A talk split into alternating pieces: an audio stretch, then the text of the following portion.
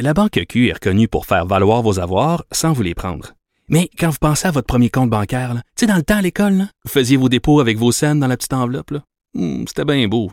Mais avec le temps, ce vieux compte-là vous a coûté des milliers de dollars en frais, puis vous ne faites pas une scène d'intérêt. Avec la Banque Q, vous obtenez des intérêts élevés et aucun frais sur vos services bancaires courants. Autrement dit, ça fait pas mal plus de scènes dans votre enveloppe, ça. Banque Q. Faites valoir vos avoirs. Visitez banqueq.ca pour en savoir plus. Un des événements sportifs les plus euh, ben, les plus célèbres du monde commence demain euh, avec la 106e, si je me trompe pas, déjà hein, euh, du, du Tour de France. À moins qu'écoute, c'est-tu le vrai chiffre? Tout ce que j'ai vu, me semble, ça me paraît beaucoup.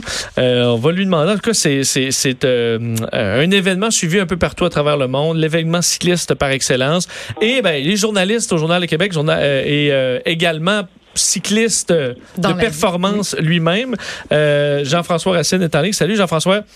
Salut Vincent. Ça va bien? Merci de m'accueillir. Oui, ça va bien. Donc, tu es euh, en France euh, pour, pour toute la durée du... En Belgique. En, Belgique, c'est ça, parce que là, c'est le, coup d'envoi de demain est donné en, en Belgique. Puis je comprends que le Tour de France, c'est pas toujours le même parcours. Cette année, on dit, entre autres, qu'il sera peut-être un des plus durs des dernières années. Oui, ben c'est un départ en Belgique. On alterne un peu. Euh, bon, cette année, c'est une fête à Eddy Merckx euh, qui, euh, qui célèbre son 50e anniversaire de son premier Tour de France. Donc, Bruxelles, c'était la place désignée. Oui, cette année, effectivement, il y a moins de contre-la-montre, moins d'épreuves de sprint et plus de montagne que jamais. Donc, ben, peut-être que ça pourrait favoriser un Français, eux qui l'ont pas gagné depuis Hino dans les années 80. Donc, euh, non, ça s'annonce bien, ça s'annonce différent, mais écoute, on peut parler et parler, parler du tracé ou du parcours, mais ça reste euh, que ça se fait sur la route en course et puis les gars, euh, c'est les gars qui décident comment ça va se passer. Là. Bon, qui, qui, qui on surveille dans le terme de qui pourrait gagner cette édition cette année? Ben, on a un jeune Colombien, Egan Bernal, qui a seulement 22 ans, qui, qui promet beaucoup. Guerin Thomas, qui a gagné l'an dernier, est là. Euh, bon, il y en a quelques-uns. Euh, il faut regarder, euh, faut regarder ça attentivement. On parle beaucoup de peut-être Thibaut Pinot, Romain Bardet, les deux Français qui grimpent très, très bien. Euh, chez Astana, on parle cette année de, de Jacob euh, Fogelsang, un coéquipier d'Hugo Hull, qui euh, est vraiment très, très fort. Donc, on a des nouveaux, des nouveaux noms. Bon, pour les gens du cyclisme, on les connaît peut-être un peu plus. Mais euh, Froome n'est pas là en raison d'une grosse chute il y a quelques semaines. il a été gravement blessé. Alors, euh, ça nous en enlève un. Ça donne une course qui est beaucoup plus ouverte selon plusieurs. Là, je pense que ça, ça, ça, ça, devrait être très, très, très intéressant. Je glisser un mot sur euh, Hugo Hull. On a un seul Québécois euh, au Tour de France. C'est seulement le troisième, si je me trompe pas, né au Québec, à participer au Tour de France. Alors, c'est assez exceptionnel. donc, où il se place? Quel est son mandat à, Hugo pendant le Tour de France? Ben, Hugo, c'est ce qu'on appelle un équipier modèle. Il connaît son rôle, c'est sa place. Lui, c'est de, protéger le leader, puis il est 100% dévoué à son leader. Donc, si son leader a faim, a soif, a besoin d'une veste, n'importe quoi, c'est Hugo qui s'en occupe. De le protéger, de surveiller euh, ses moindres faits et gestes, c'est son rôle. Il le connaît bien. Euh, c'est là-dessus qu'a bâti sa réputation. Hugo n'a pas un énorme palmarès individuel, mais c'est un gars qui est très, très, très apprécié. C'est un vrai professionnel qui connaît bien euh, sa tâche et puis c'est là-dessus qu'il va s'atteler. Il ne faudrait pas s'attendre à le voir gagner une étape. Mais si l'équipe réussit à ramener maillot jaune, il va avoir une grosse part de, de, contribution là-dedans. Si je ne m'abuse, Hugo Hull fait partie de l'équipe Astana, qui est l'équipe du Kazakhstan. Écoute, je vais être franche avec toi. Moi, je connais peu ça, le monde du cyclisme. Alors, pour ceux qui sont dans le même bateau que moi, pourquoi un Québécois dans l'équipe du Kazakhstan? Comment est-ce qu'on on, procède à l'attribution des, des équipes? Bah, ça, c'est une question d'argent, comme dans plusieurs équipes. Euh, c'est, les financiers du Kazakhstan sont très, très riches. Sur le Tour de France, il y a également une équipe des Émirats arabes unis, donc eux autres aussi sont très, très riches. Euh, c'est des équipes qui ont des budgets euh, vraiment incroyables. Donc, souvent sont basés dans des endroits où il y a des milliardaires et des gens très, très riches. C'est un peu pour ça. Ils vont juste chercher, les, dans le fond, les cyclistes qu'ils veulent. Hugo, au Québec, se démarquait. Donc, l'équipe du... les gangs, la gang de riches du Kazakhstan s'est dit, bon, ben lui, on le prend dans, notre équipe. C'est aussi simple que ça? Oui, entre autres, mais c'est des partenariats d'affaires aussi. Euh, bon, à l'époque, euh, Louis Garneau aidait beaucoup une équipe française, donc ça avait amené Antoine Duchesne à courir un peu dans cette équipe-là. Cette fois-ci, euh, Argon 18, les vélos québécois du fabricant Gervais Rio qui avait fondé ça, c'est les vélos de l'équipe Astana. Et Premier Tech, qui est une grosse entreprise multinationale de Rivière-du-Loup, est aussi partenaire de l'équipe Astana. Donc, une petite touche du Québec dans cette équipe-là, malgré qu'elle est composée de beaucoup de Kazakhs, beaucoup de Russes. Euh, il y a une petite touche du Québec là et il y a des partenariats d'affaires qui ont amené Hugo à cet endroit-là aussi. Mais ensuite, il faut que le coureur performe puis euh, assure, euh, assure sa place puis démontre qu'ils ont eu raison de lui faire confiance. C'est ce qu'il a fait. Jean-François, on a un autre Canadien qui est sur qui est en liste, Michael Woods. Celui-là, bon, je comprends qu'Hugo Hull est un très bon équipier, mais dans le cas de Woods, son objectif ultime, c'est de gagner une étape. Est-ce que c'est possible? Oui, ouais, c'est sûr que c'est possible. Mike, c'est c'est un petit gars qui a commencé sa carrière sur le tard. Euh, il faisait du demi-fond en course à pied. il avait manqué les Olympiques par un cheveu.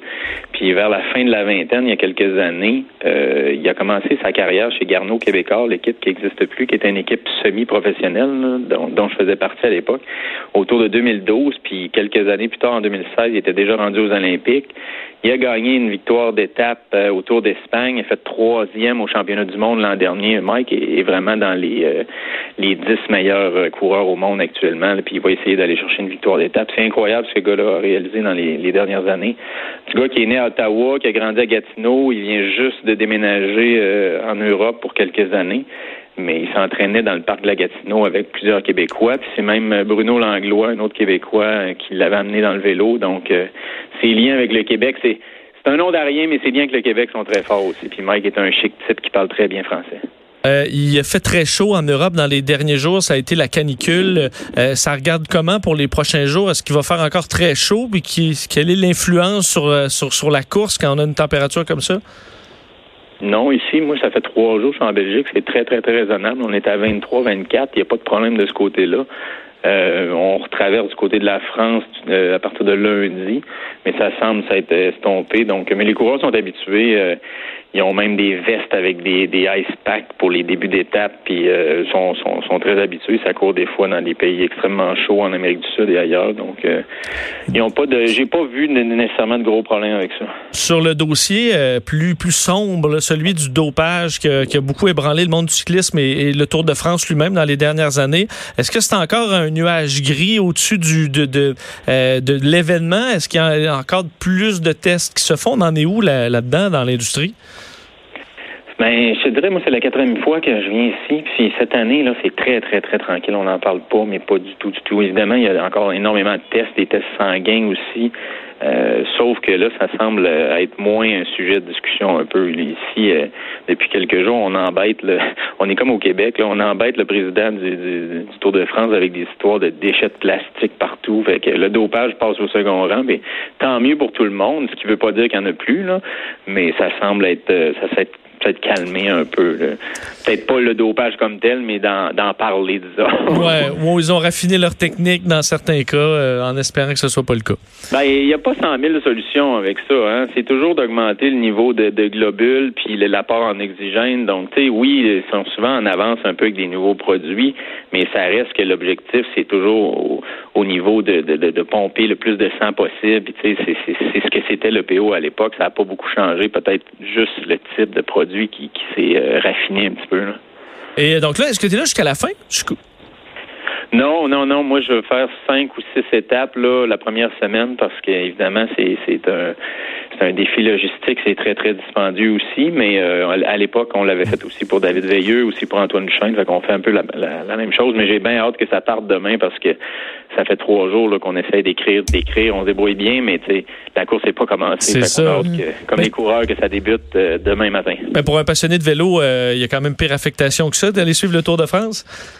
C'est sûr, c'est sûr. Surtout que, comme tout le monde dans les médias, euh, les voyages sont moins nombreux. Fait que oui, on, en profite on apprécie beaucoup. Ben, profitez-en, on va te reparler assurément à quelques reprises euh, la semaine prochaine pour euh, suivre les événements du Tour de France. Merci, Jeff.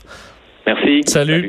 Jean-François Racine, euh, journaliste, Journal de Montréal, Journal de Québec. Donc, va suivre le dossier du Tour de France sur place pendant les prochains jours. Je sais à quel point euh, euh, Jean-François est un passionné de vélo. Il était dans des grandes équipes aussi.